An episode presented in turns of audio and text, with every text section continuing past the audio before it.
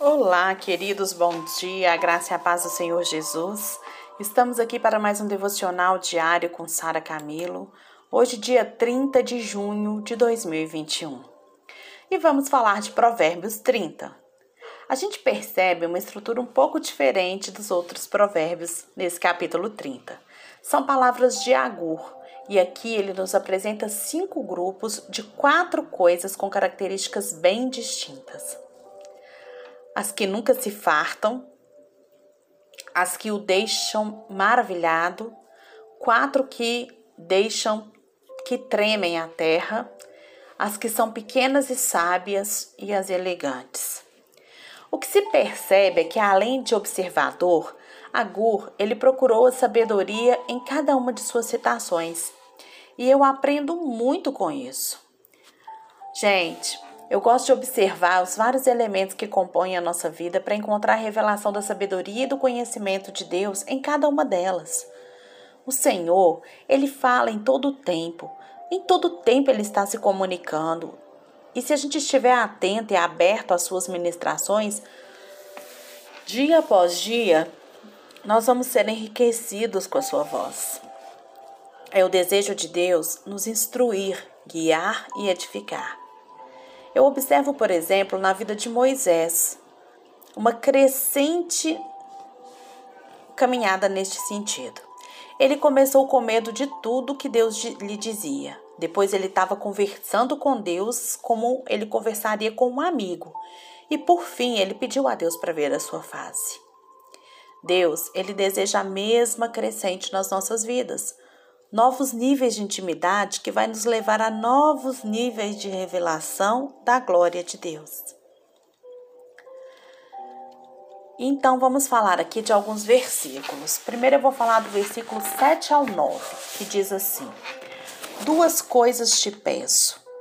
Não me negues antes que eu morra. Afasta de mim a falsidade e a mentira, a falsidade e a mentira. Não me des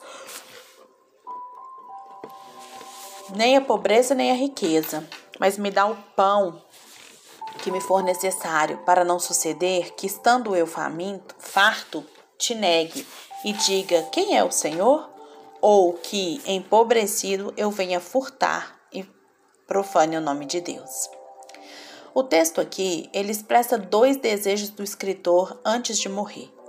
O primeiro é ser livre da falsidade da mentira. E o segundo é de não profanar o nome de Deus, seja pela riqueza ou seja pela pobreza. Os dois pedidos, eles vão para o mesmo alvo. Eles dizem respeito ao caráter e às circunstâncias que são um perigo para a nossa vida. O autor ele mostra humildade ao pedir livramento da tentação. Sabe que não consegue lidar com essas ameaças com as suas próprias forças. A falsidade e a mentira, gente, elas minam o nosso caráter, elas, elas destroem a honra e elas enfraquecem o nosso testemunho. O escritor ele pede para que seja dado o pão de cada dia, ou seja, o pão necessário para que ele não se esqueça de Deus na sua riqueza, mas também que ele não profane o nome de Deus na sua pobreza. Os extremos são perigosos. Tanto a riqueza pode produzir a soberba e a pobreza extrema pode produzir o roubo, né? E em qualquer um dos dois, a gente vai acabar profanando o nome de Deus. Tanto a riqueza grande como a pobreza profunda, elas são armadilhas para nossa alma. Tanto esquecer-se de Deus como profanar o nome de Deus é cair em tentação. Toda tentação é perigosa e por isso a gente precisa de ajuda. A oração, ela é uma ferramenta poderosa para nos livrar dessas armadilhas, das circunstâncias, em Deus está o nosso refúgio e na confiança nele está o nosso escape. Não se esqueça disso. Não se esqueça que a oração é a forma que te liga ao Pai. E o outro versículo que vamos falar é o 15:16, que diz assim: A sanguessuga tem duas filhas, a saber, Dadá. Há três coisas que nunca se fartam. Sim, quatro que não dizem basta. Elas são a sepultura, a madre estéreo, a terra, que não se farta de água, e o fogo, que nunca diz basta. Gente, a ganância insaciável, ela pode ser ilustrada pela sanguessuga. As filhas gêmeas delas são feitas da mesma matéria que compõe a mãe, o sangue de outras pessoas. Vocês já viram uma sanguessuga? Ela chupa o seu sangue, mas ela nunca se farta. Como outras figuras tão vívidas e chocantes, o sábio ele descreve a pessoa de ambições irrefreáveis como sanguessuga. Inicialmente cômica com a comparação, né, para um aspecto trágico depois, pois a concupiscência ela é ameaçadora, como a sepultura e o fogo, e é patética, como os estéreis e os ressequidos. Aqui uma mistura de repulsa, medo e dó da cupidez humana. Há pessoas que nunca estão satisfeitas com o que têm, querem sempre mais, não se alegram com aquilo que já possuem. Elas se entristecem sempre por aquilo que não têm. Não conseguem ter gratidão por aquilo que já conseguiu. Não ficam contentes com aquilo que elas já lutaram para conseguir. Elas querem sempre tomar de forma vil aquilo que é do outro.